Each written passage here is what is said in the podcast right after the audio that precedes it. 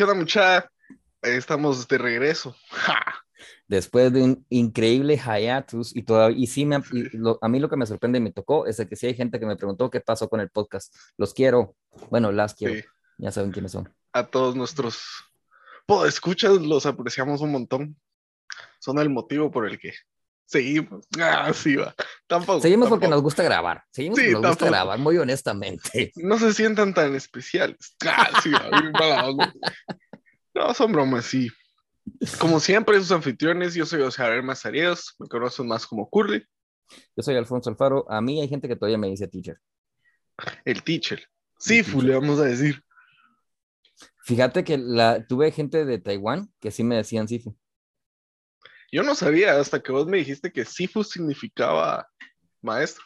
hasta en Kung Fu Panda. Sí. Hasta Kung Fu Panda me hizo sentido. Sí, sí, porque Sifu es maestro.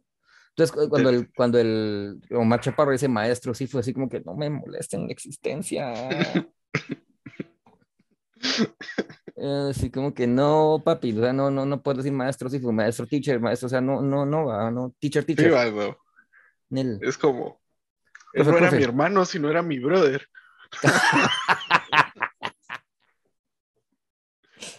bueno, ahí, ahí, lamentablemente, lamentablemente, ahí hay un problema en contexto, porque incluso en Colombia y en Panamá, vos decís brother o man, y es una cosa completamente distinta a tu hermano, y a veces con más significado. Pero bueno, man es como, man es como normal, va. Es como decir, pues se está volviendo el, el boss. El boss, el chavo. Chavo. ¿Qué onda, chavo? creo que de eso ya son de, de, veteranos, diría. De mi edad, sí, ya, ya gente como yo comprenderé. no, hombre, tampoco. Vos, todavía, chavo? Voy a... vos todavía decías, buenas tardes, mi buen señor. Así saludaban en tus tiempos. Cuando estaba chavito, sí. Cuando estaba bien chavito, sí. O sea, estamos hablando principios de los ochentas. Y, y no era todo el mundo, pero sí, sí había gente que sí esperaba que saludaras así. Se empezó a diluir cuando yo empecé a, crecer, a crecer, pero sí, sí había gente que se lo daba así.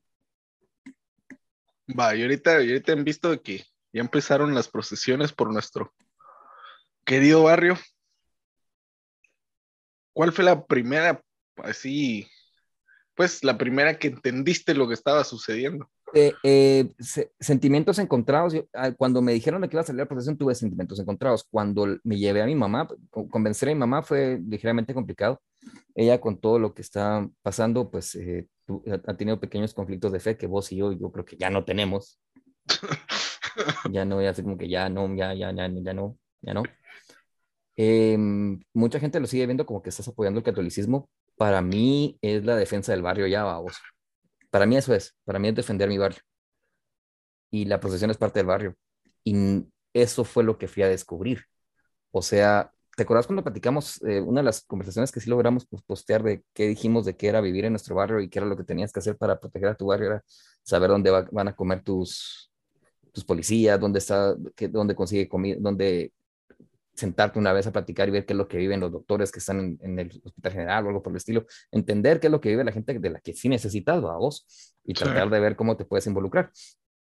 Pues esto, no creo que hubo nada más latente que haber visto esta procesión y darme cuenta de qué significa la procesión para el barrio vos. La gente se quejó por el tráfico y todo el mundo, eh, yo sí vi gente peleando en, Facebook y en redes sociales por, por ese tipo de cosas. Como siempre. como siempre, pero fueron los menos, muy a mi sorpresa. O sea, yo creo que la identidad de guatemalteco, sobre todo la ciudad de Guatemala, quien creció aquí en la ciudad o quien lo, vivió en alguna forma de infancia a la adultez, lo tenés muy claro, así es la ciudad de Guatemala. Esto es preciado, esto es de las pocas cosas que le puedes encontrar valor. Y el valor lo vi en ver a alguien con más canas y más arrugas que mi madre ilustrando zapatos, vamos, que no estoy romantizando el hecho, pero estoy diciendo, había gente en traje eh, que, iban, que iban para cargar en la procesión, que necesitaban que le ilustraran los zapatos para poder estar presentables para el evento. Y ese señor que a mí me vengas a decir que alguien que es que el problema fue que no tuvo educación, se la vas a llegar a dar con todo y trabajo y, y, empleo de una vez, porque el, problema es que no tiene educación, pero le vas, a, les vas a dar educación y también les vas a dar empleo a la primera. O sea, lo, vas a ir a hacer ahorita en tres años, dos años, seis meses. No, a vos. No. Y entonces hay alguien que, que por lo que siquiera para sus frijoles, sus tortillas, al, pensemos que en, el mejor de los casos las de él. para pagarse el cuarto de la noche, vos, del día. Pensemos que en el mejor caso solo para él, o para cuántas personas más está consiguiendo. Ese fue el más dramático, porque de ahí gente vendiendo eh, raspados o, granizadas, gente, gente vendiendo fruta, Montón gente, vendiendo, gente vendiendo gaseosas en la calle, los eternos, los eternos ventas de pizza. De, sí. por porción, babos, que delicioso, honestamente, pero. No te imaginas cómo extrañaba eso de que el brother con su lonchera y ¿quién quiere pizza? ¿Quién quiere pizza? Venga, brother, así, tráigame mi pizzita y sí, qué, Mano, cada persona es el ingreso de una casa, que vos me vas a decir, es que el problema, ese es un problema porque tampoco tienen educación. Va, démosles educación, pero vos has visto ahorita gente con educación y me, me vas a decir que hay trabajo para la gente con educación.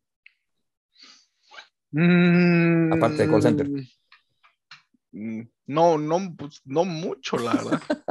no, o sea, la competencia es, fiera y la mala tampoco este, tiene la capacidad de decir, me voy a arriesgar para darle empleo a 125 todos profesionales, a vos.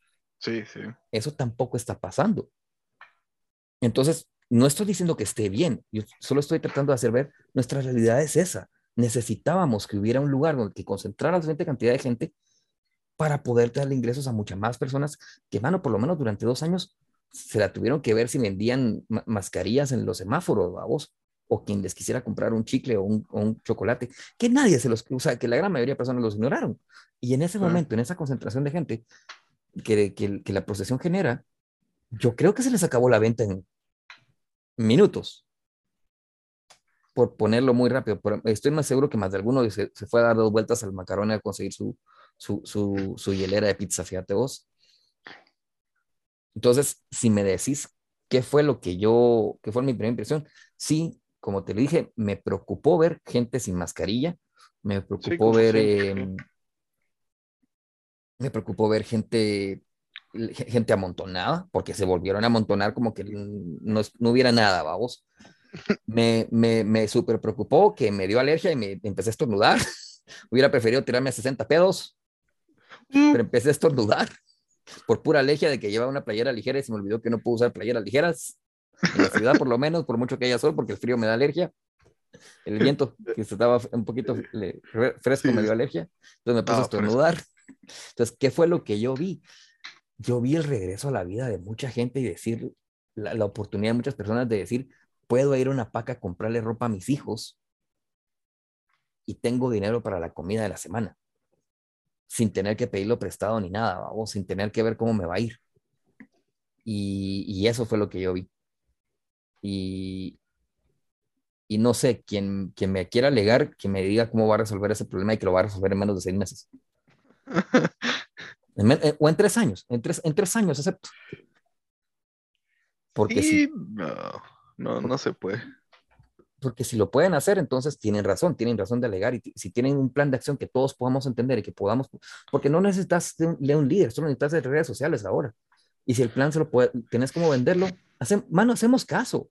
Todos haríamos caso si el, plan tiene sentido y, es aplicable. Así como, con redes sociales. Así como la, la, idea de este, de este hijito de Arzú de no pagar la, la luz eléctrica en 10 años. Un tu, un, tu, plan así de, de fantasioso. Acordate que eso podría ser única y exclusivamente si Guatemala utiliza eh, como en, como en, como en um, ¿dónde es? Greenland, no, no es Greenland. Creo que sí es Groenlandia. Que, mm, no, no es Greenland. bueno, Groenlandia, donde utilizan eh, la energía volcánica para generar eh, energía eléctrica. Sí, pues, sí, pues. Esas son sus power plants, vos. Si hacemos eso, y le vendes al, al y le vendes a México, a El Salvador y a Honduras, entonces sí, es posible. Y no por 10 años, como por 25. Yo, yo sí lo veo un poco no tan, no tan fácil, diría, ¿no? Ah, no, si, si está diciendo que lo que va a hacer es poner otras hidroeléctricas, eso no es cierto. Sí, ¿me entendés? Porque aparte que nuestros ríos ya se están Es- Tristemente. no, es- es- están extinguiéndose por completo. Sí, tristemente se están. Sí. Se están muriendo, ¿va? o sea, ¿qué, qué más podemos decir? Se están Los muriendo. están vos. matando, lo puedes decir que los están matando, nos están matando la vida. Pues, pero es que ahí sí que, como hemos dicho varias veces, Guate es un gran fenómeno social, va. Nuestros problemas llevan a otros y los, esos problemas llevan a otros problemas, y es interesante. Y, y así lo vi hoy en la procesión, fíjate. Vos sabes que no, no soy una persona así como de mucho, de mucha fe y, y, y devoto, va. A veces, a veces, a veces me burlo, pero todavía no me ha caído el rayo, va. Entonces, estamos, estamos bien, va. Pero, pero, aparte que, que como vos decís, es parte de, de ser del barrio. Es, es- es- Creo que no hay mejor expresión de Guatemala que no sea esa, fíjate vos. El catolicismo. No, no, no, de, de Guatemala en general, del país. Es, es- es- si, creo que si vas a ver una procesión, miras todo el país, todo lo que es el país, ¿me entendés? La porque- basura que se queda tirada, la gente que anda tratando de ver qué compra, la gente que anda tratando de ver qué vende. Sí, ¿me entendés? O sea, es, es no sé, es, en- yo salí, ahí sigue por pura, por pura exploración, dirías vos, así, porque ya, ya no, no, no sé, va, porque no quería salir porque ya sabía que iba a haber mucha gente, va, Sí, sí, sí. y últimamente sí me ha dado un poco de, de cosa el, la molotera, pero, pero sí, me, eh, creo que eso fue lo, lo primero que pensé cuando vi todo, dije, esto es Guate, va, o sea, esto es queramos o no queramos esto es nosotros, güey. Creo que en cierto punto es, tengas o no tengas fe, creo que es interesante vivirlo. Vos y yo lo hemos hablado y yo, yo creo que la identidad es una estupidez, sobre todo porque la identidad se utiliza como, por ejemplo, yo soy rojo, soy crema, soy Barça, soy, soy, Ma- Soy. Madrid. Sí, o sea, es, que- es, es que así se usa. Y, y no sé si alguien, si alguien me escucha de otros lugares, eh, rojo y crema es algo tan an- antiguo, pero bueno. Eh, pero, pero ese tipo de cosas son una estupidez. Sí, la verdad es que sí. son una estupidez, o sea, como lo querrás ver, es una estupidez. Y no digamos una identidad de nación, porque lo único que hiciste fue nacer aquí, ¿va? vos, o sea, un logro tuyo necesariamente hablando, mm, y, y- y la- y mucha gente todavía se quiere ir. Bueno, ahorita Sí. no tanto, pero No, todavía, digo yo. todavía hay más de alguno que se quiere ir. Sí. Tal vez no a Europa, pero a Canadá sí. A Canadá. Ala, sí. Canadá. Interesante, mano. Pero, Pero yo he visto que mucha Mara allá a Canadá y sí que se va a trabajar de a, a los campos. De lo que la Mara no quiere hacer, que es el trabajo de campo, a para, sobre todo con- hay mucho eh, crecimiento de marihuana. Nice. Eh, pero sí, creo que, que hay mucho trabajo así. Lo que pasa es de que a veces te paran pagando con la mota, babosa. Ah, no, hombre, no me diga eso que de ahí ya no me va a encontrar. Y ahí, no te voy a encontrar de plano porque no vas a tener cómo regresarte. No, pues cuando vea voy a estar con, con mi amigo el Alce ahí, viviendo juntos de la naturaleza. Ah, ¿sabías eso de que el, el, es parte? Bueno, es, es- es un dato que ha corrido por internet y no sé qué tan cierto sea, me vas a verificarlo. Pero en teoría el alce es parte del- de la cadena alimenticia de las orcas. No, hombre, ¿cómo así? Porque resulta que los alces se pueden meter a nadar a buscar comida. A la y aguantan la respiración y, y el frío bastante pesado. Entonces resulta que son parte de la comida natural de las orcas. No, hombre. No me diga eso, por favor. y así de raro es el mundo. Ala, sí. Ahí sí que, hablando de, de qué raro es el mundo, contanos un poquito de tu visita al, al centro del corazón maya. Ya no sé si es el corazón maya, ¿sabes? Porque por no. está el mirador. Y en teoría Ah, es más bueno, grande sí, que el Sí, Tikal. Pero, ahí, ahí me, me No, entendieron. lo, lo que pasa es que to- todavía nosotros, la, la mayoría de, de varones reconocemos, bueno, la mayoría de varones heterosexuales y un montón de locos fanáticos de Star Wars que somos, Es Yavin em, 4. reconocemos Yavin 4 donde lo mires, o sea, la yo me tomé la foto y creo que hasta por eso hicieron el andamio ahí, ¿sabes? Porque e- es el, la selfie para que todo el mundo sepa que... Y te podés, no sé si lo notaste, yo me tomé la foto y me logré taguear como que estaba en Yavin 4. Sí, Simón, Simón. Entonces, eh, que no es por nada, pero sí me dio un ligero pequeño old man gasm. Porque, Ah, aceptable, aceptable. por- porque de plano, ¿va? O sea, puedo Sí, venir y decirle a sí. mi teléfono que estoy en Yavin 4. Y yo así, ¡ah! ¡Ah! Sí, o sea, Mi teléfono sabe que estoy aquí. Sí. que, que supiera dónde estabas, me dijo Ticalba, vos. Y eso va, está bueno, pero que me dijera Yavin 4, y yo así como que, Nada, sí. Sí, sí, me dio un nerdgasm ahí. Pero resulta que sí, sí puedes ponerlo como Yavin 4. Eh, muy bonita la foto y no sé si me estás oyendo. Ah, bien, sí, ya te vi. Yo pensé que te había perdido un momentito. Pero eh, a mí sí, sí me gustó la experiencia y es ahí estoy donde yo estoy rompiendo. A mí me gusta estar encerrado. Me fascina estar en mi casa, me fascina dibujar, pintar, escribir, tratar de decir que hago cómics y ahora novelas visuales, que me estoy empezando aprendiendo a hacer novelas visuales, que creo que es lo que más fácil me va a salir para vender, Nice. y jugar videojuegos. Eso en ningún momento involucra a otra persona en mi existencia, ni siquiera en WhatsApp. ¿Sí? Sí. Va. Pero hoy sí ya estaba. Me van a perdonar el, el hablado porque hemos tratado de evitar usar ese tipo de palabras, pero yo sí, este, ya, ya estaba verga de, de- de- de estar encerrado. Hasta yo, papi.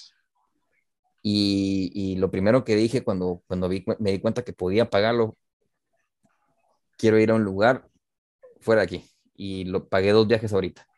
Este de Tikal, Ujú. y otro para conocer el cráter azul, que como vos dijiste, se, nos están matando los recursos naturales, los están dilapidando solo por la pura gana y sin siquiera pensar, voy a plantar dos árboles después Sí. para que se preserve esta cosa. No, o sea, ¡ay, se chingó! Y, y- y- y- hay- honestamente, sin el menor respeto al, al hecho de que el recurso natural existía, vamos, Sí. les pelo. Entonces, les está pelando. Y no, y yo, y yo como individuo, la verdad, no tengo la menor idea ni siquiera de qué hacer para evitarlo o detenerlo sin que me. pues, tratando de preservar mi existencia, vamos. Sí. Entonces, eh, no sé. Y lo único que puedo hacer es tratar de disfrutarlo mientras existe. Entonces, voy a ir al Cráter Azul y al Parque Nacional. Las Conchas. Peladísimo. Eh, porque son lugares que no son fáciles de llegar, no, pues, no es como que vas a decir sale puerto y me y agarro medio bolo a, a las 2 de la mañana y me voy al puerto de San José, que es una hora de distancia, hora y media. Ahora Y creo que estuvo. te haces menos. ¿Será que te haces menos? Pues yo, pues, yo la última vez que fui, cabal como unas 45, una hora. Sí, recordame no ir con vos porque me vuelvo loco, yo no puedo manejar, yo no puedo ir así a esa velocidad. Yo sí no, pues, no, no, pero, eh, pero bueno. Así que hay que manejar rápido y dejar un cuerpo sexy. Ah, sí, va. No, no sigan esos consejos. Cabal. Pero sí, No, sí, vayan no. a la playa lo más que puedan. Y no conduzcan, y no beban mientras conduzcan porque se les va a caer el guaro. Cabal y menos texteen cuando estén bebiendo. Eso no lo hagan muladas y van a mandar fotos que después se arrepienten. Eh, pues sí, pero sí, Tikal fue una muy bonita experiencia. A mí se me había olvidado en serio que era ver animales en, en su propio hábitat. Por ejemplo, pisotes, ¿verdad vos? Pisotes se llaman. Sí, Esos son, esos son los, que son como de cola larga, ¿va? Sí, sí, sí, que, si los miras a distancia parecen dinosauritos. Sí, pues. Dinosaurito. Sí, no, lo había pensado.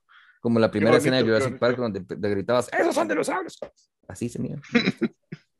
Ah, qué bonito. La verdad es que sí, qué, qué experiencia. va. Así como vos dijiste, uno los tiene que disfrutar mientras, mientras estén. va. Mientras están, es, ese es un recurso que lo van a tratar de proteger así, al menos por ahora, porque genera turismo y la verdad es que sí genera bastante turismo. Yo fui, te digo, vi por lo menos cinco nacionalidades.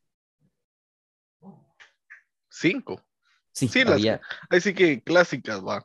Gringos, franceses, franceses, ingleses. habían alemanes incluso, y eh, había gente de Canadá. Ok. Ve, y eso es un, un poco de las nacionalidades que llegan. Ah, en México también te dije, mencioné México. No, pero esos no me llegan. Gracias.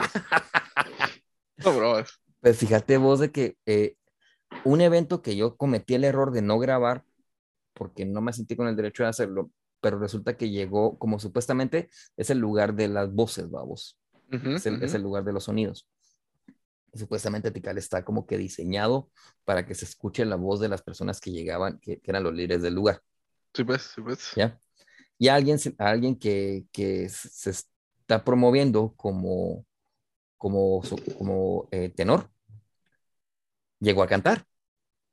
Se echó tres canciones, cuatro canciones se, se, se echó. Eh, so- eh, y la verdad, eh, sí, o sea, por mucho que él tuviera el galío, la experiencia de escucharlo en ese lugar, sí, ni siquiera te puedo decir es estéreo 3D, no, no, no es, es otra es otra cosa. O sea, de por sí escuchar a alguien cantando como tenor, escuchando ese tipo de voces en vivo, es difícil de escribir. Eh, escucharlo en Tikal fue otro rollo, es, lo, lo escuchabas por todos lados, por donde vos fueras, o sea, yo caminé mientras lo estaba Mm. escuchando y sí es cierto, él estaba, can- él estaba cantando en el templo 2 y debajo del templo 1 del Gran Jaguar. Y mm, fue, te digo, caminé como para, cara- como para los que están a la par del, del templo 2 y después debajo del templo 2 y si lo escuchabas como más que estuviera a la par, como que estuviera desde, desde el cielo hablando, el, tip- el- cantando el tipo, no importando en la posición en la que hubiera estado. Sí fue otro, otro rollo a vos y sí me atrevo a decir que, que si, si ese era el diseño, no me imagino lo impresionante de escuchar a alguien que mirabas como líder hablando desde, desde cualquier posición ahí a vos. Gritando para la, para la batalla. Eso sí te, te ha de haber prendido. Sí, Sí, ha de definitivamente. haber mo- motivado a la gente. Definitivamente. Sí, la verdad es que yo siempre me pregunto, imagínate si los españoles no hubieran venido a, a su, a su conquista y, y hubieran aprendido junto a los mayas. Yo creo que esa onda hubiera sido, no sé, es que los mayas eran increíbles, o sea, el nivel mental que ellos poseían y la visión que ellos tenían del mundo también, pues para incluso Bueno. más evolucionada de la que tenemos hoy en día. Tres, tres cosas. Eh, sí y no, a vos. Eh, primero, consumían la cal al punto de hacer horneros de tamaño de, un- de un- de una habitación. Y la cal siempre te va a consumir el agua que está en el subsuelo. sí. Entonces ellos mismos se, se estaban comiendo la jungla de manera industrial, porque Tikal no se, no, la, Tikal fueron, o sea, se hacía un templo, lo, eh, lo terminaban, lo abandonaban y hacían el siguiente. Es que eso era, entonces prácticamente cada templo, por mucho que pues, le digamos templo, lo que vos querrás era desechable. Sí, pues. Interesante. Entonces dilapidaron las junglas. La- la- una de las, de, la- de las cosas que, que dicen que ahorita lo más probable habrá pasado con los mayas y por qué desaparecieron es porque se comieron sus propios recursos. Ya no había, o sea, te acabas el agua del subsuelo de un, de una, de un, de un lugar que es eh, jungla o de una especie, de un área que es- debería ser jungla, te quedas sin siquiera cómo conseguir comida. Sí. Entonces, lo que, lo que dicen es de que definitivamente hambruna, de hambruna, conflictos y de conflictos, enfermedades y pestes, vamos. Sí. Probablemente en ese orden. Y, y, eh, fue parte de lo que nos dijeron ahorita. Eh, no lo había escuchado tan, tan así organizado as- desde hace añ- añales, porque tenía mucho de no, de ver, no ver nada de los mayas. Y mm, ahorita vol- volver, a, volver a, ve- a verlo y, y escuchar un poco de ellos, eh, sí te das cuenta que, pues para nosotros muy bonito visitarlo y todo lo demás, pero sí la ha acabado. Sí, hombre. Y sí, su astronomía es suprema era el, prácticamente una, una astronomía del, del nivel de la gente los, del, del, pueblo, de los pueblos occidentales a lo que llegamos nosotros en 1950. Sí. O sea, en conocimiento astronómico, a vos. Pero también hay que acordarse que era gente que no tenía televisión, no tenía tecnología, no tenía, o sea, habían libros y, y habían historias, pero eran más eh, tradición oral y más viviéndolo por tradiciones de quién, qué se contaban, qué historias, en qué grupos sociales Sí, y de qué manera. Entonces, eh, no manejaron libros, los códices que manejaron se los robaron, babos, lamentablemente no sabemos qué Sí, fue de ellos. O sea, ahí sí que, tristemente, ¿Dónde, ¿Dónde es que hay un par de los que todavía existen? En, en Alemania. Francia, ¿verdad? Alemania, En Alemania. la última vez que Ah, supe. Ah, ¿cómo así? va? Los, vamos- los vamos a recuperar. Ah, Mañana. No, ¿Lo recuperamos para qué, papi? O sea, yo no los quiero no. aquí. No, aquí se van a quedar abandonados, tirados por algún lado. No, que olvídate. Peor con lo que acaba de pasar. Yo no, yo, yo no he ido, que por cierto tengo que ir.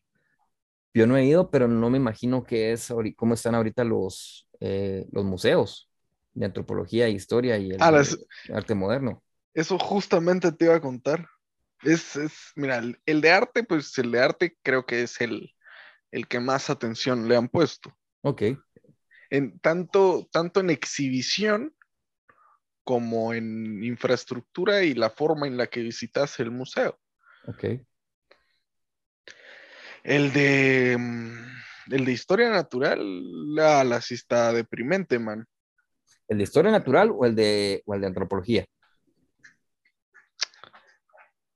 El de historia natural donde, donde hay un león disecado. Simón, ahí. No, es- ese Sí. lo tienen, es- ese lo, lo compraron, una, les le regalaron una casa, le hicieron el Museo de, de Historia Natural y creo que hasta la boda se murió. No, no, no, esa sí ahí, esa sí Ah, ahí, ok. esa no te preocupes, sí, sí ahí. Pero mm, es que sí, es la misma cosa que he visto desde que tengo ocho años, he ido con el colegio, ¿me entiendes? No ha cambiado absolutamente nada, nada, nada, No, nada, no, nada, nada. no, Historia Natural sí es, es Por eso te digo, el, el de arte, el de arte todavía está, está bien cuidado. Las exhibiciones van cambiando porque pues sí, sí lo cambian, ese sí lo han, ten- lo han atendido. han salido, pues últimamente creo que el- hacia artistas nacionales. Pues las exhibiciones tampoco no son muy conocidas, pero, pero es, es, es, es bonito ir de vez en cuando. la- el de arte, el de arte creo que es el mejor que está ahorita. Y el de arqueología, creo que ese no pude entrar porque ese creo que sí estaba cerrado. Ok. Porque yo tuve que ir a, por la universidad, fuimos a una exhibición de, de los de la casa de Rombotran. Ok. Y sí, es, es- creo que ahorita teni- ¿qué tenían ahí? Creo que era, mm, si no estoy mal, creo que era Da Vinci. Tenían creo que una exhibición dedicada a él. Ok. Entonces, entonces tenían así una exhibición así como redonda y contaban así la vida y toda la onda así bien, bien bonito. A mí, a mí me gusta ir, la verdad. A mí también. Pero, pero, pero es, de- es deprimente ver cómo se muere el, el, el- el museo, vos. Como te digo, es, es, te prometo que vos irías y estaría exactamente igual desde, que, desde la última vez que fuiste. Lo que Así pasa es que cuando yo crecí, el Museo de Historia Natural no existía. Y lo agregaron, yo creo que cuando vos estabas güiro. Entonces, Sí, yo- ya, yo ya tenía mis veintitantos. Y mm, cuando lo vi, solo me pareció el- el- la gana de decir, tenemos un museo de historia natural. Por no decir, le agregamos un ala a la historia, al, al de antropología e- y, y arqueología, que eso es lo que debió ser. Sí. Y, y- y no me, y cuando lo vi estaba más o menos nuevo. Añales, añales, añales, por lo menos hace 12, 14 años. ¿Te acordás que tenían un, un mariposario? Tenían un mariposario. Ya no está. Ah, no te creo. Ya, ya, ya se fueron volando, diría que él. Ojalá. Pues. Pero, pero sí es, es, es triste, así como, ah, la guau, aquí se murieron tantas mariposas, no, no puedo, no puedo con mi vida. No, y, es triste porque realmente sí hay potencial, ¿me entiendes? Pero bueno, tampoco es como que le digas a la Mara hoy en día, así como, ah, mira, vamos al museo y te van a decir, ah, vamos. La gente no, no, no. Nosotros, porque pues como mencionamos, casi siempre vos, en nuestra burbuja tenemos el privilegio de, de apreciar esas cosas, vos. De saber lo que, lo que es, lo que representa y apreciarlo. Eso creo que es lo que hace falta, el aprecio a ese, a ese tipo de...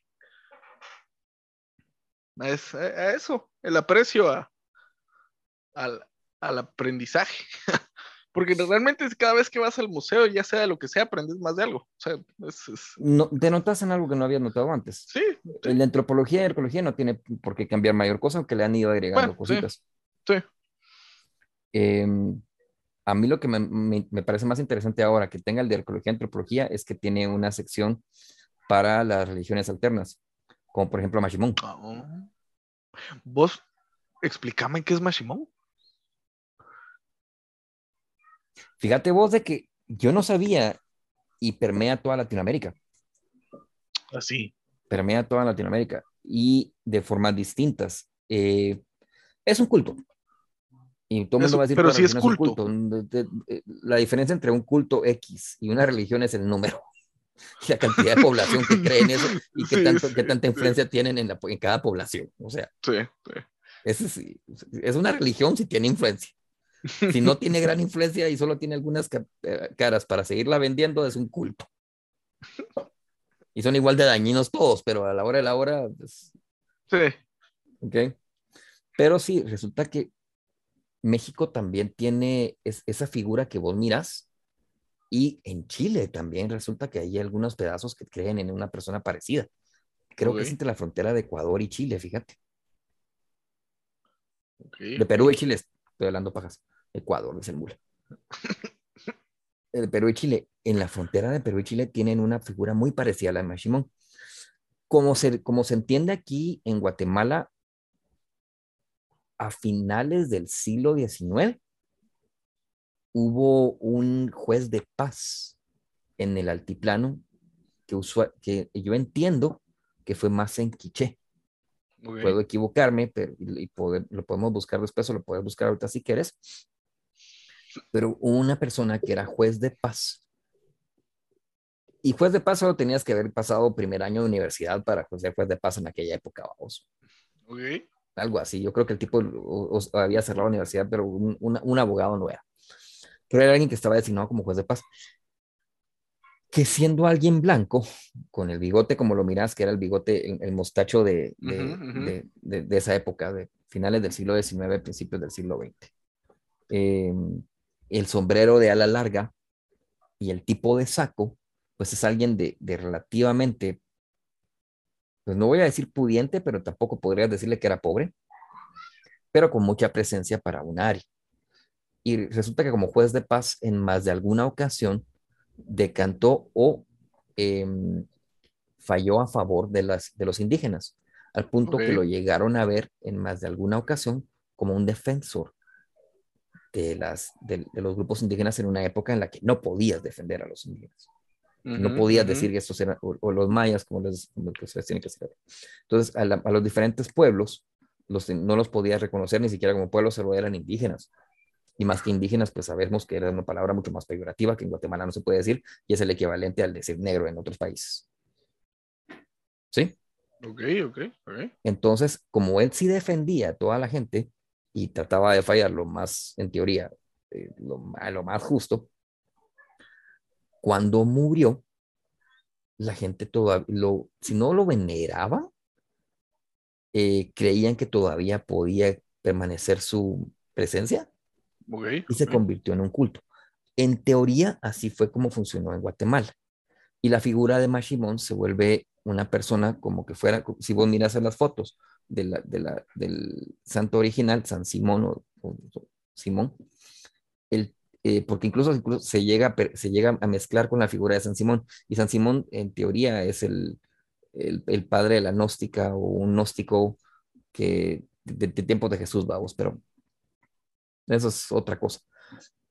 Entonces, si vos miras las, las, los que son fotos de, de Mashimon, no foto de la imagen, sino foto de, de foto original del señor. Lo único que notas es una persona pues caucásico, de bigote, con sombrero de tanta ala ancha que no se le miran los ojos, sentado en una silla muy parecida a alguien que, que, de una silla clásica de, de juzgado o incluso de, de, bufete de la época.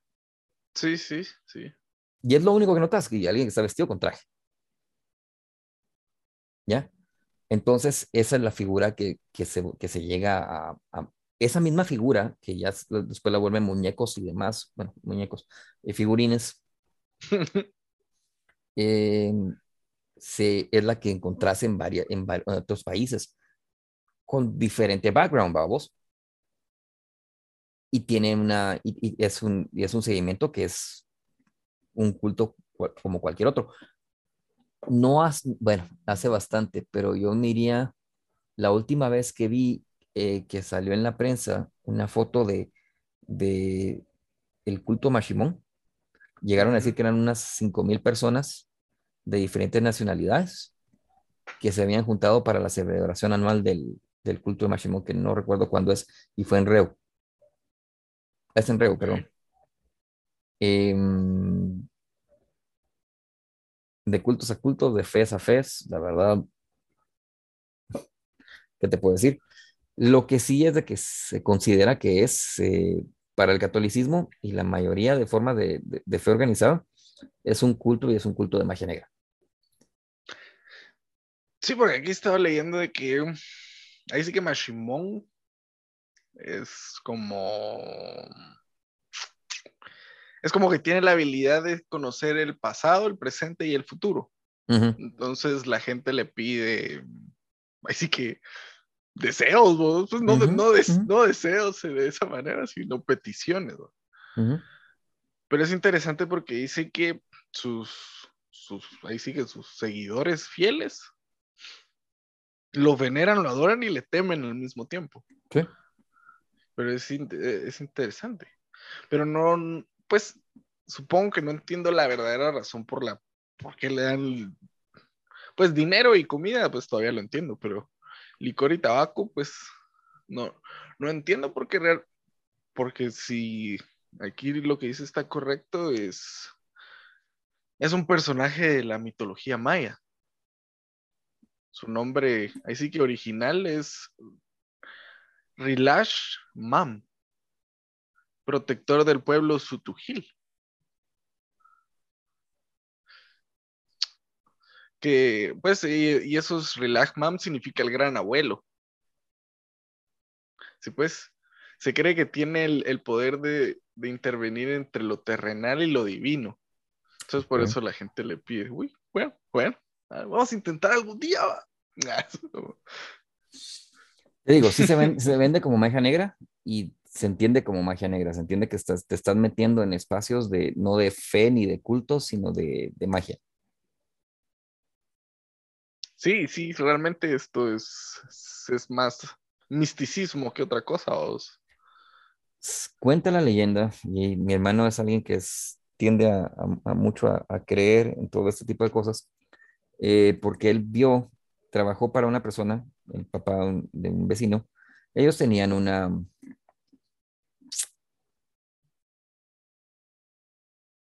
Casa de Tolerancia. Ok. Un lugar bastante famoso, la verdad, para lo que era el centro. Se murió hace mucho tiempo. Se murió con el señor. Em, y él tenía una imagen de Máximo. Ok. Y le hablaba.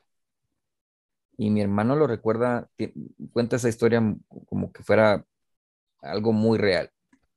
El señor eh, estaba pasando un mal día y le dicen, mira cómo me tenés, le llegó a gritar a la imagen. Okay, Me tenés el lugar abandonado, que mira cómo me tenés, que, que para qué chingados se tengo aquí. Y le quita el, el habano que le ponen y el licor. Y le quita el incienso también. Y dice que en 45 minutos empezó a llenarse el lugar y empezó a tener clientes. ¿Ya? Ok, ok y que con eso eh, a la hora y media viene el tipo y le dice, agrado quiere agrado, y enfrente de él sirve un tequila reposado, lo pone sobre la imagen donde se pone normalmente el licor y le prende, ya prendido, le da un, el puro que se le puede poner a esas, imágenes. Y creo que lo adereza con, lo aderezó con alguna forma de incienso o, ramitas. Y ahí lo dejó y en teoría se, les arregló el día y se les arregló el fin de semana también. Entonces, eh, mi hermano se cree que esas cosas son ciertas. Él lo cuenta así y, lo, cuenta como algo como que tuvieras, como que hubiera una lógica ahí. Yo no tengo la menor idea. Eh, a mí me da igual. Yo dije, el negocio más viejo del mundo por algo existe y tan sencillo como eso. Pero mm, hay gente que le tiene ese nivel de fe a vos. Sí, es que es, ahorita estaba viendo que al Mashimón también le dicen San Simón. Pero San, Simón, ahorita encontré que, es otro. no, te metas en ese rabbit hole, no tenemos tiempo. Eso, eso es lo que iba a decir, para que, esto, esto de Mashimón surge de la de, tanto el catolicismo como la como la, fe maya, por así decirlo. Es que Mashimón, Mashimón es ¿Alguien una... Lo... Sí, dale, dale. No, ¿Vos has ido a, a Quiché, a las iglesias de Quiché? No, no, realmente no. Porque está muy mezclado la forma de, de fe de, los, de los diferentes pueblos mayas y cómo ellos tuvieron que adaptar su forma de adorar al, a la forma de adorar del catolicismo. Y vos mirás cosas muy mezcladas ahí y unas formas de, de el, el, arte incluso, el, o sea, pues la, la iconografía y todo lo demás es algo muy distinto a lo que tiene México, a, lo que tiene, a lo que tiene Escocia y a lo que tenemos nosotros aquí, que es una, una copia del barroco de la época de, de España. Y la forma de rezar y adorar de ellos es muy, es otra cosa, al punto que para muchos es brujería o santería incluso. Y yo me atrevo a llamarle, por lo que entiendo y lo que sé, santería, porque sí creen que el, que, el santo tiene la capacidad de hacer prácticamente cualquier milagro o cualquier obra que ellos quieran o necesiten, si la hacen bien en teoría. O sea, si hacen los rituales de acuerdo a lo que, se, lo que deberían de ser. Sí, y la santería es mezcla de entre africana y católica. Ah, y ahí hay tela para cortar un. No, pero es, es, es, que acuérdate que ahí está palo, palo mayombe. Eh, es, es, otro montón de cosas. es un rollo, es un rollo. Pero pues te decía, y, y San Simón, la, la, figura de San Simón en sí, en teoría es un, un santo anticatólico, o que no está reconocido por la Iglesia Católica bueno, es que sí hay uno que sí y hay otro que no. Y, el que no, pues es que en teoría fue el, Simón que le llegó en, en hecho de los, de los apóstoles, hubo un Simón que, le, que se reconocía como mago, que les llegó a, ofrecer dinero a Pedro y a, a, a, Pedro apóstol, y a Santiago entiendo, diciéndoles que le estaba dinero pero que le enseñaran a hacer milagros. Y ellos lo reprenden y le dicen, esto viene de Dios, no viene de tu dinero, ni de, ni de tus ganas, ni lo que vos querrás. Entonces, eh, y, prácticamente como que medio lo maldicen ahí y él les pide perdón y algo así. Y que después el señor sí ya era mago, pero que entiende, empieza a entender que es el cristianismo y en teoría se agrega una forma de creer del cristianismo y se vuelve un San Simón eh, entre cristiano y agnóstico, algo raro por ahí. Y está dividido en una cantidad de vertientes exageradas. Si te metes, pero te digo, si te metes en ese rabbit hole, feliz noche y me cuentas cómo te va. Sí, ahorita, ahorita estaba bien. Pues busqué santería y siete poderosos rituales de santería cubana.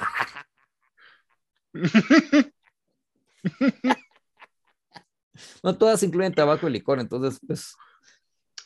Lo, vamos a guardar como los favoritos. Ah, son bromas, no. No, pero, pero, interesante porque hay gente que. Yo tengo un, un cercano mío mío que él sí es muy, muy devoto pues no devoto en el sentido, pero sí muy creyente del, no tanto de la religión, pero sí más del, no, no es que no sé cómo podría llamar, no, no sé cómo le podríamos decir a esto, no sé si la palabra correcta es misticismo o magia o no, no, no sé cómo sería, pero sí, y él dice que sí, muchas veces se ha sentido influido por personas que le quieren hacer daño de esa manera. Él, él sí me ha hablado así de que... Ah, es un gran rollo, pero, pero sí me ha hablado de que sí, sí, varias veces le, ha- le han hecho algo así, va. ¿Sabes cuál dicen que es la solución contra la magia negra? De si alguien te quiere hacer daño, Una pulserita roja. usar el calzoncillo al revés. Bueno, entonces cuando no he lavado ropa estoy protegido, diría que. Los, ay, juela, los días que te toca repetir. Cabal, bueno, al menos estoy protegido contra la brujería. Ya vieron. No tengo la menor idea. Em, mira, yo, yo sí carezco de fe. Y, lo, y, y he, he probado todo tipo de rituales. eh, me el- el- la necesidad de ritual la entiendo mucho y me gusta. Pero en sí, que eso tenga algún sentido más allá del hecho de que estás viviendo un ritual y que con tu ritual te estás llevando algún nivel de satisfacción y cohesión social con la gente que compartas el ritual y todo lo que vos querrás. Más allá de eso, pues no. Sí. Ajá, sí, era como, era, era como, pues yo lo veo así como las posadas, vos. Porque, pues nosotros, yo me acuerdo cuando en la colonia donde vivía hacían posadas y no llegaba mucha gente por el hecho de, de la religión ni, ni de eso, sino por el hecho de participar todos juntos por un motivo en común que la gente tal vez no lo aprecia de la distinta manera, pero igual saben que está ahí presente. Entonces, no sé, es, es interesante todo el juego de la, de la religión. Va, ya que estás ahí con la compu, los dos estamos con la compu enfrente, pero yo, yo me la llevo de que ya me la sé. Em, busca Saturnalia. Saturnalia. Esa era como la, la, la fiesta antigua, después como la como de donde surge la Navidad, sabía yo, ¿no? Ajá, ajá, Yul. Va, y la Saturnalia, mírame, mírate los rituales y decime si no son lo mismo que las posadas. Va, va, vamos a ver. Primero vamos a ver qué es Saturnalia. Porque está en inglés, por Mm. favor entiendan. Ah. Comprendámonos. Lo, voy- lo voy a traducir así poquito. Saturnalia, pues se echa en diciembre normalmente. Es un festival pagano de la antigua Roma, de la, pues, dedicado a la agricultura hacia el dios Saturno. ujú. Sí, pues Saturnalia celebrations are the source of many of the traditions we now associate with Christmas. Ujú. Ok, ok. Pero ah, había- sí, sí. Hab- Había como que peregrinaje de casa en casa y todos tenían que llevar algo de comer o todos tenían que compartir o alguien, el lugar, alguien tenía que ofrecer un banquete y cosas por el estilo, que es prácticamente lo mismo que, que las posadas. Lo que pasa es que la posada se transforma, se, se convierte en el peregrinaje de la Sagrada Familia en, pues de los, de los padres de, de- de- de Jesús en, en encontrar posada mientras están en, en Belén Ujú. Y llegando al censo, que yo recuerdo, o que están huyendo, perdón. Y, pero el, concepto es el concepto de qué está pasando, o sea, el por qué es distinto. Sí, Pero la celebración es muy parecida. sí, y en sí, Guatemala, por- en Guatemala y México, que yo sepa, también es prácticamente una parranda, pues. Solo que Sí, sin aquí- música para bailar. Aquí dice, personas decoraban sus casas con verdes que encontraban, tra- togas tradicionales, ropa colorida. Ah, dice que hasta los esclavos no trabajaban durante las festividades. Ah, eran buena onda los carnales. Tenían esclavos, pero eran buena onda. Sí, pues sí, pasaban tocando música, cantando, socializando y dándose regalos. Ah, interesante. Ujú. La Saturnalia, muy parecido a las, a las posadas. La posada en México es otra cosa. Y también ahí depende del estado, depende de la ciudad, depende del departamento, depende del, bueno, del condado, que, que- porque creo que no dicen departamentos. Pero sí es, eh, es otro rollo. Y es más como una, una fiesta que se vive en, el- en- en más o menos tres calles o cuatro calles. Prácticamente Sí, cierran, el- cada barrio cierra algún nivel de sus calles y dicen es, es posada ahorita y aquí va a ser posada y, y- porque no- nos da la gana y, y es para es pa beber. Sí, realmente aquí igual. Ah, no, Pues, yo, yo sí vi muchas donde- posadas que no eran para beber, que eran de ponche y tamal. Sí, eso te iba a decir, vos, al menos donde nosotros no lo hacíamos no era, no, no era así, cabal. Pero dice que hasta, hasta en Argentina hacen posadas. Bueno, creo que donde sea que, exista el catolicismo, creo que han de ser posadas de algún tipo. Pues, o algún desfile, diría él. Me sorprendería que, que, Argentina todavía lo tenga. Para mí el lugar ya se volvió una izquierda rara. Yo realmente no- de Argentina solo sé que ahí es Messi y Maradona y nada más. También me han dicho que hay muy buena carne ahí. Eh, sí, sí, sí, sí, sí, la- las, por la Pampa. ¿Mm? Es un muy buen lugar para que crezca el, el ganado. Fíjate. Bueno, bueno. Así que no importa en lo que crean, casi todo es lo mismo. Aguántense, por favor. Bueno, em, pensando No, en nuestros no. dorados tiempos, yo sí lo único que les pido es que vayan a ver el Instagram de Ana, la ucraniana. Fue una mujer que vivió, una, una, ami- una- no, es- no le- bueno, yo quiero decir la amiga, pero la verdad es que nunca la conocí. Eh, muchos guatemaltecos la seguíamos. eh, ella, pues es eso exactamente, una mujer de Ucrania que vino en, en sus mediados 20 a vivir a Guatemala, pasó creo que dos o tres años aquí y ahorita ha tratado de transmitir lo más que ha podido de la experiencia de, de ellos, de estar viviendo en sus apartamentos, en sus casas y estar viviendo en Ucrania eh, en los últimos días. Sí, yo te, yo te iba a decir, pues quería que habláramos un poquito de eso, pero después dije, no, mejor por, creo que por respeto a la, a lo que está sufriendo la gente. Pues lo que sucede es de que es, para que nos entendamos un poquito más de qué podría estar pasándole a la gente común, a los que no son políticos ni tienen que ganar, ni solo tienen mucho que perder, A pelear. vayan a seguirla a ella y miren los, las, his- las- las historias que ha subido de, de Instagram. eh, asusta, es triste. Asusta. Es triste. eh, no hay nada que ofrecerles más que solidaridad y decir a la que lo siento, y eso es más horrible todavía. Por si hay alguna Eh, ucraniana escuchando aquí, hay espacio en mi cuarto.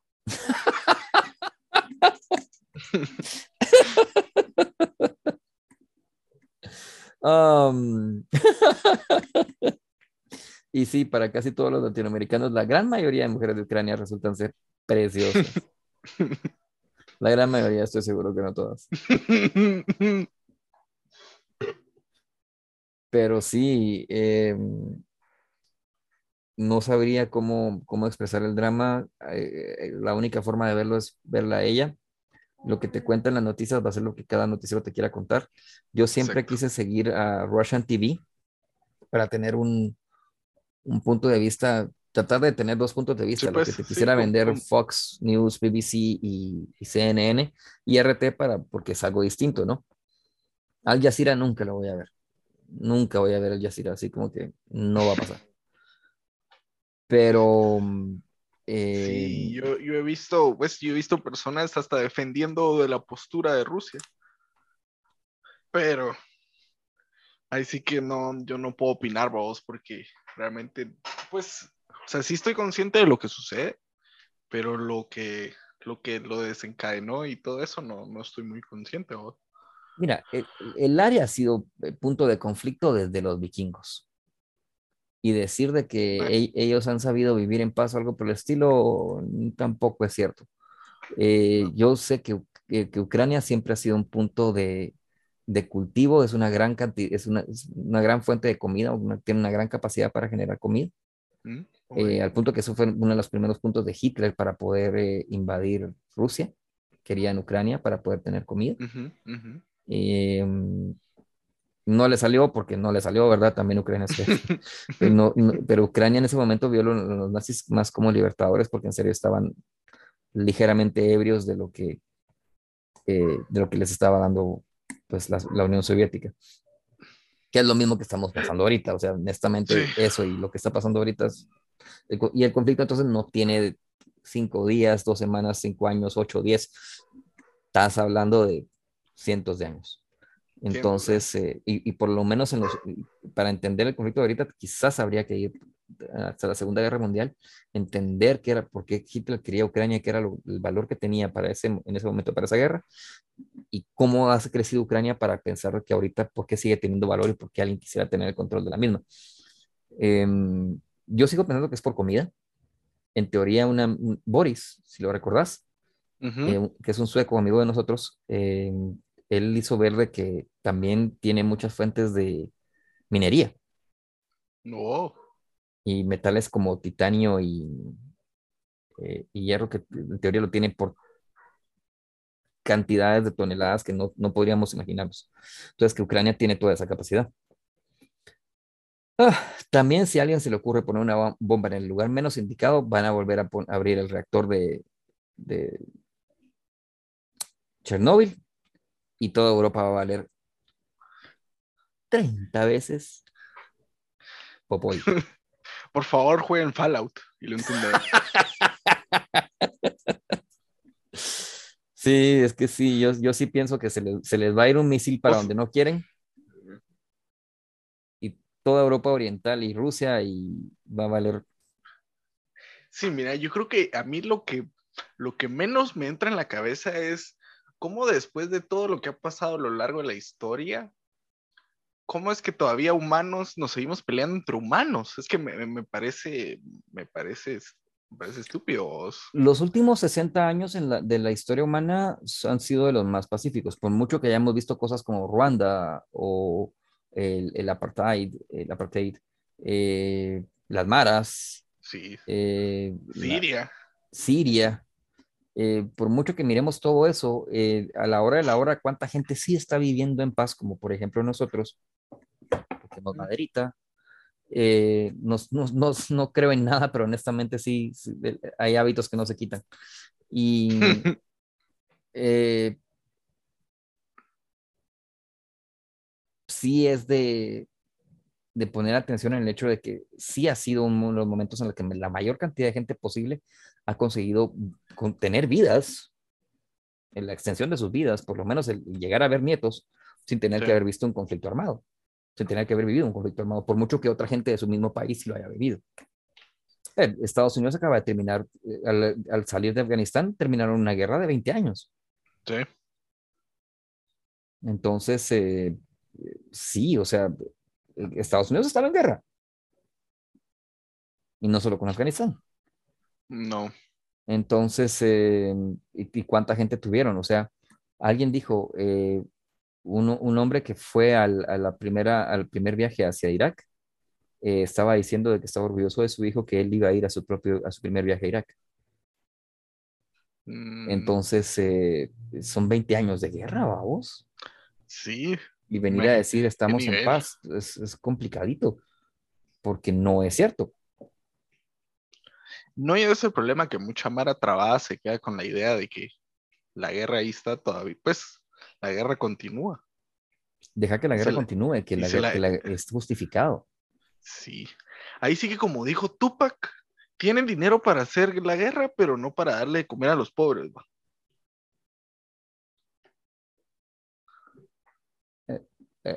Ah, ya. Yo Ah. lo veo así. Es que como te digo, es que, es que a mí no, a mí no me entra en la cabeza todavía que hoy en día, como han estado las cosas desde el principio de la humanidad, nos seguimos peleando entre nosotros. Sí, bueno, pero es que Tupac también dijo, wars come and go, but my soldiers still stand.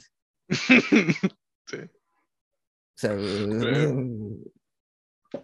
Sí, no. Bueno, por favor, Tupac, si estás allá afuera, yo sé que no te mataron, me vas a decir. Se fue con Elvis. Te prometo que hay gente que dice que Tupac no se ha muerto, que, que sus amigos lo ayudaron a escapar. Yo, ah, va, dale, va. Necesitamos otra de Men in Black para saber. Ah, pero que sí la hagan bien, no como la, la- no Ah, como la de la no. 4 que hicieron. Para mí solo existen tres, punto. Sí, sí, para mí también. Y la caricatura que no fue tan mala. ¿Cuál? ¿No viste la serie eh, animada? No, jamás, ni sabía que existía. No es mala. No es lo mejor que vas a ver en o sea, no es Batman Animated Series. Y sí, sí, dije eso. Pero. Y, yo, y viste que creo que la van a, la van a revivir. Sí, le quiere hacer un reboot. Sí, va. Ah, la que alegre. Pero porque Pero dicen que que lo sí. hagan bien, papá. No, no, y sí dicen que van a conservar el, el arte original y las voces. Porque es que Kevin Conroy no, no, no, no, no lo puede sustituir, la verdad. Ah, a Batman. Yo pensaba que decías Men in Black. Ah, no, no. En Men in Black no sé nada. Solo que, solo que querían hacer una 21 Jump Street con, con Men in Black. Un crossover. Ajá. Querían que, que, que esta de 21 Jump Street, los brothers se volvieran tan engasados que iban a ser en- reclutados, paraban en Men in Black. Yo vería eso y pagaría por ir a Yo verlo al también, cine. y yo también. Y, en VIP, papá. Y Yo sí pago Imagina. por VIP por ir a ver eso. Solo de sí. imaginarme el trip. Va, va. The Batman. 4 de marzo, ya no puedo esperar más, man. Es que yo sí la quiero ver. No sé si la voy a ir a ver al cine. ¿Será que la? Ay, Ya me- sí se me había olvidado, a mí se me había olvidado. Mira cómo sos, ahora tengo que ir a buscar entradas. yo sí la voy a tener que ir a ver sí o sí, man. Y tengo que ver dónde, dónde hay IMAX. Porque eso creo que le da mucho a la película.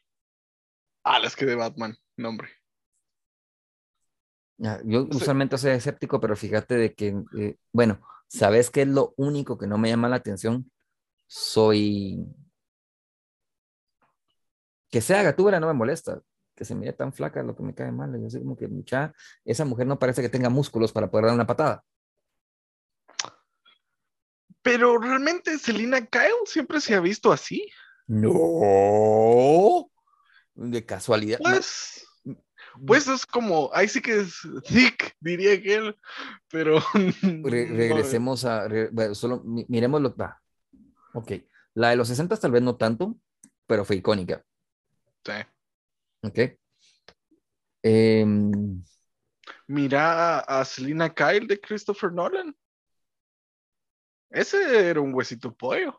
sí, eso también tienes razón. Sage, eh, para mí fue un muy buen papel, pero sí, sí tienes razón. Fue un muy buen papel porque no usaba fuerza. Por cierto, yo pienso que la película está muy sobrevalorada. ¿Cuál? Dice que la de la trilogía de Nolan no me gusta. Muy Te chafa. odio. He Muy perdido chafa. mucho respeto por vos ahorita. Es demasiado chafa, mano. La, aquel día la- chafa, no, hombre. No. Sí, sí. O sea, mira, ¿sabes qué es lo que pasa? Yo hay Es- algo que sí hay que decir. La trilogía, muy la trilogía de Nolan, y yo respeto mucho lo que él hizo, y a mí me fascina la trilogía de Nolan, la, la miro enterita. No tantas veces como Star Wars o El Señor de los Anillos, pero sí la he visto. Y la vería otra vez. Y con gusto. Pero prefiero jugar los juegos de Arkham. Sí, sí. y es una experiencia completamente distinta del personaje, de cómo, de qué entiendes de Batman, de qué es Batman, de, de por qué eh, Sí. ha, ha sobrevivido tanto tiempo. Y encima de eso, ¿sabes a qué, qué he visto? Que hicieron, que la, la Mara que hizo los juegos de Arkham, eh, de Arkham Series, eran mega fans del Batman Animated Series. Sí, Mega fans, porque todo de Batman Animated Series está en el juego. sí, y, creo que él, es que, como te digo, Kevin Conroy, yo como comunicador y como, como locutor, la voz de ese brother es que es impresionante. A mí, escucharlo en el juego me, me, me fascina. la Y. Mark Hamill. Ah, sí. Es Luke, va. Pero es que también es Joker. Es Y me, Joker. vas a, y me vas a decir que en serio, Jack Nicholson te parece más icónico que Mark Hamill como Joker. Por mucho que, o sea, no es cierto, no miramos la cara de Mark Hamill, pero vos escuchás una voz y mirás el arte que, hizo, que hicieron con Paul Dini en su momento y te parece que Joker en serio es el de Jack Nicholson o el de Mark Hamill. No, no, yo, yo siempre, yo siempre dije que el, ese Batman de Michael Keaton necesitó un Joker más, más, más serio. Lo que pasa es que era un Pero- gángster, que era lo único que se pero, hubiera podido vender sí. en la época. no un terrorista como lo vendió Nolan. Que Va, no está mal. imagínate, que oye. no es- Y ahora vamos a ver a Keaton otra vez en el traje de Batman, ¿Por qué? en The Flash. Ah, no te creo, en The Flash va a salir como, ah, eh, ah, ok. Ajá, en The Flash. Ah, Y ahorita que están haciendo la de Bárbara Gordon, es Michael Keaton también. Pero Bárbara, y la, la- la- pero la Bárbara como en Batman Beyond. No, no. Bárbara, Bárbara Gordon. Así, con sus botas amarillas y su capita. Como y- Batgirl. Sí, y, y toda la onda. Míralos, ahí están, ahí están las fotos. Si el, Me- villano a princi- eso, me, eso sí me niego a aceptarlo, ¿sabes? si el villano principal es Brendan Fraser, como, como, como. Firefly. Brendan Fraser Firefly. Sí, sí, sí. Yo lo vería como Victor Freeze por, porque, el otro, porque es muy demasiado dramático y, y a veces lo miras stiff, vamos, pero, pero no, no como Firefly. Y Firefly nunca le mira la cara. Sí, tampoco. Pues sí, para los que no sepan, Firefly es un villano de Batman que es. Ahí sí que es como una luciérnaga. Le gusta prender fuego a las cosas. Es un piromaníaco, si lo queremos ver desde, Por el, completo, pero que, pero el- que vende el servicio de piromanía en teoría. desde el punto de vista detective de Batman. Es un piromaníaco. Pero Brendan Fraser, ¿me entendés? Lo, a ver qué tal. a ver qué tal. A ver qué tal. Porque J.K. Simmons es Jim Gordon. Otra vez. Ok. Y así le queda el papel.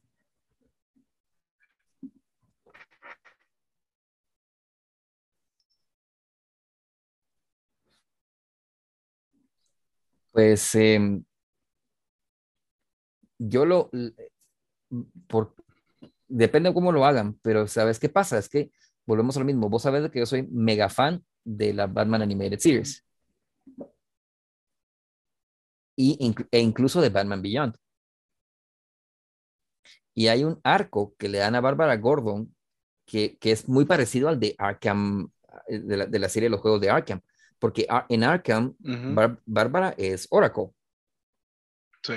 Va, como Batman Beyond supuestamente es algo completamente futurista con una tecnología que solo existe en la ciencia ficción, Ujú. en teoría a Bárbara le consiguen eh, una prótesis, sin amputación, sino una prótesis superpuesta que le ayuda a, a tener sus, sus piernas de nuevo y ella se vuelve policía y, se convierte en la, en la, en la nueva eh, eh, comisionado Gordon, cuando ya eh, Batman ya, es, ya está prácticamente retirado y es McGuinness el, el Batman. Entonces, eh,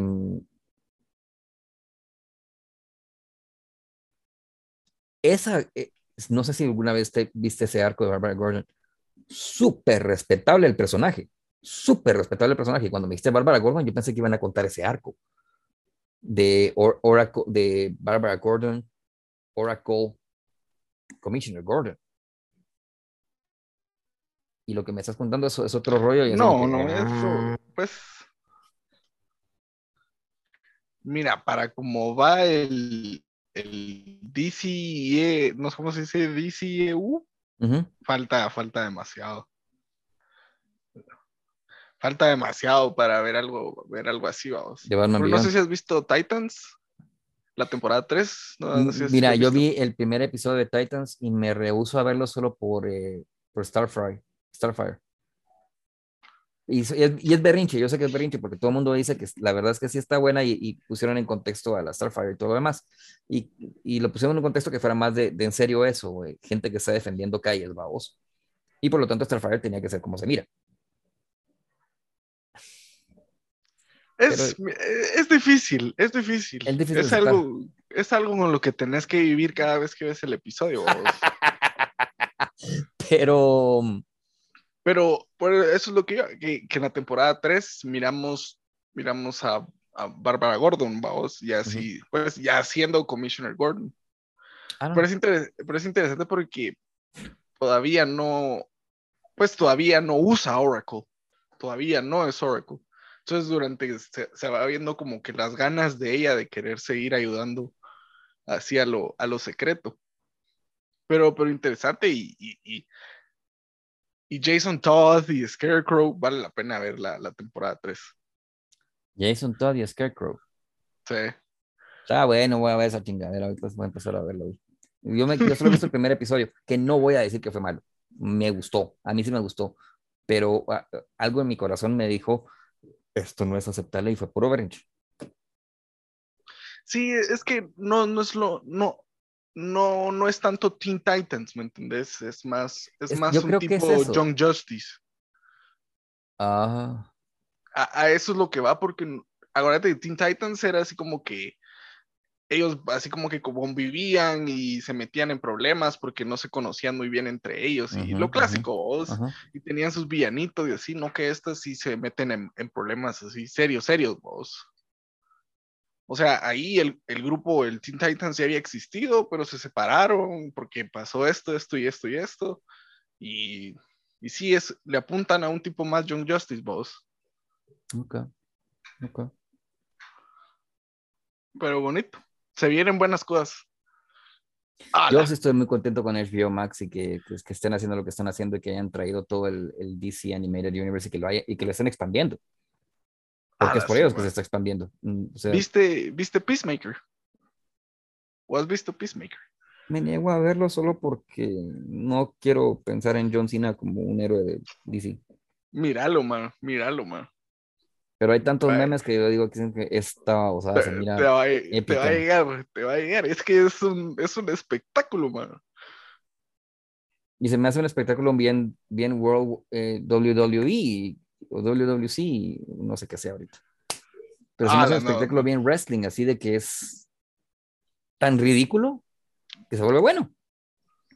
Es que Eso sí y no. sea, Ah, es que no, sí, creo. no. Tiene, tiene sus cosas así bien serias, porque a la medida de que el pues no sé, no sé si viste Suicide Squad, la de James Gunn.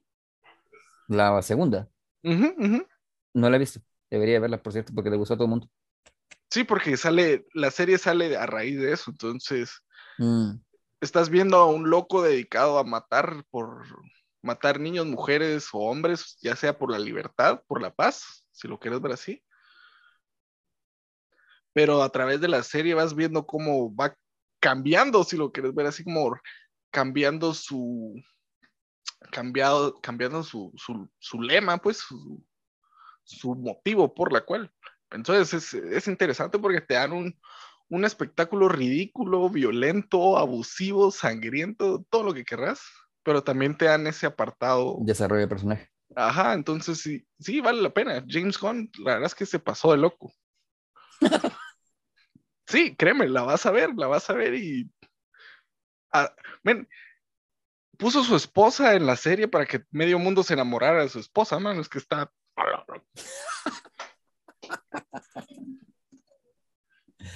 Ay, no. Increíble, increíble. Pero sí te la recomiendo un montón. Yo tengo que ir cerrando porque tengo que ir a dar de cenar. Muy bien. Ya como te dije, ya tengo esta cerveza por- y agradecemos mucho, mucho, mucho de que tener una Super Nice. 24, que es algo así como para los que no entiendan. Bueno, eh, en Honduras, ¿qué sería? En Honduras, no sé. En México sería un Oxxo. En México sería un Oxxo, en Estados Unidos un 7-Eleven. Sí, pero, pero Super 24 lo que se, se, eh, especializa en licores y cervezas. Nice. Sí. Yo agradezco mucho que tengo una cuadra y media Apoyando el vicio. apoyando el vicio. que solo... No, pero eso sí, eso sí, mira vos, eso no me hizo la pandemia. Yo le puse horario y días a cuando bebo. Ah. No, yo sí no. Ahí, ahí te voy a enseñar una foto de mi, limple- mi, mi- mi- limpieza de, De cuarentena, pues, de, de botellas wise, hablando. A la ¿Sabías que es vidrio no reciclable, por cierto? Qué bueno, porque no lo he tirado. Es que ni siquiera sé cómo, o sea, es- el- la- muchas botellas de ellos, son- bueno, las la gallo, cabro y, no, que son mucho como las Dorada Ice, Monte Carlo creo que sí, es reciclable. Pero las Ah, demás, eso la- sí. las de eh, las, las de las demás son, no son reciclables, yo sé que, ay, no me moleste la vida, ¿qué hago? es que no puedes tirarlas entonces, ¿cómo las tiras? Sí, no, no, ¿cómo las tiras? Voy a ver si las hago lámparas. Al menos para que sirvan. No le he hablado, por cierto, tendría que hablar a los muchachos de la basura para decirles que, ¿Mm? que, que- que puedo hacer con ellas, porque no, o sea, se las doy y que a cortarse van. Ya saben, si alguien sabe qué podemos hacer, por favor, Sí, díganos. Se les va a agradecer enormemente. Se les va a agradecer. Y es- este episodio va sin número porque la verdad es que perdimos la cuenta y los dos Perdimos perdimos la cuenta. computadoras. Yo tuve que resetear la mía y por lo tanto tu- También y, yo. y- y- y en nuestra vida de adultos que no vivimos de esto Sí. no nos dejó eh, grabar durante un buen tiempo. pero, pero sí, hacemos, eh, esto se va de una vez casi sin editar. O sea que esta vez no va Ahí a sí tener que- música de intro.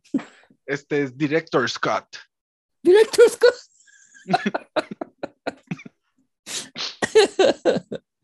Ah, bueno, entre todas mis travesuras, ¿sabes qué acabo de hacer?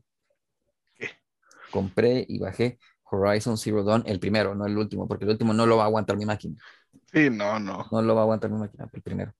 Y, y, y- y- y me da miedo empezar a jugarlo porque ya lo descargué, pero me da miedo empezar a jugarlo porque no quiero que me guste más que The Witcher. Y estoy bajo la impresión de que es posible que sí. Sí, yo, yo ahorita iba a bajar Arkham Origins. Te ganas de jugarlo. Es que no es un mal juego, no es un mal juego, pero el problema está que no llega, papá. Hombre, sí. Al- es que lo no, no, no lo comparas con los con la trilogía esa. de Arkham, Ar- Arkham, Arkham City, o sea, Arkham Asylum, Sí. Arkham City, o sea, Arkham Asylum tiene sus, sus desventajas por la, la generación en la que salió y todo lo demás. Y todavía es mejor juego que Origins. Bueno, ahora ya dudé. No sé si lo voy a hacer o no. Pero Mejor- tal vez sí. ¿Mejor Asylum otra vez o mejor volver a jugar sí, eh, eh, Arkham City? Solo que en difícil y- o plus. Va. Yo me acabo de grabar haciendo eso. Nice. Ya te iba a decir, un día deberíamos hacer así un, un, un podcast en vivo. Eh, ¿En qué plataforma? Twitch. Twitch se puede. Está bueno. Sí, Bueno. ahí miramos. ahí La próxima semana, la próxima semana. El, es que Está me bueno. voy a las conchas el 18. Perfecto. Está bueno. Entonces, lo- el otro fin de semana sí estoy acá. Nete. Me parece. Y ahí te digo cómo es eso del cráter azul. Es que en teoría, fíjate vos, acuérdate que el, el pigmento azul no existe, en- no es fácil de conseguir, vos. Sí, no. En teoría solo viene el lápiz lazuli y no me acuerdo de qué más. ¿Qué mezcla hacen? Y eh, es el, el cráter azul es uno de los pocos lugares del mundo que tiene el agua que naturalmente sale azul. Claro. Entonces, por eso es que quiero ir. Nítido, nítido. Fíjate.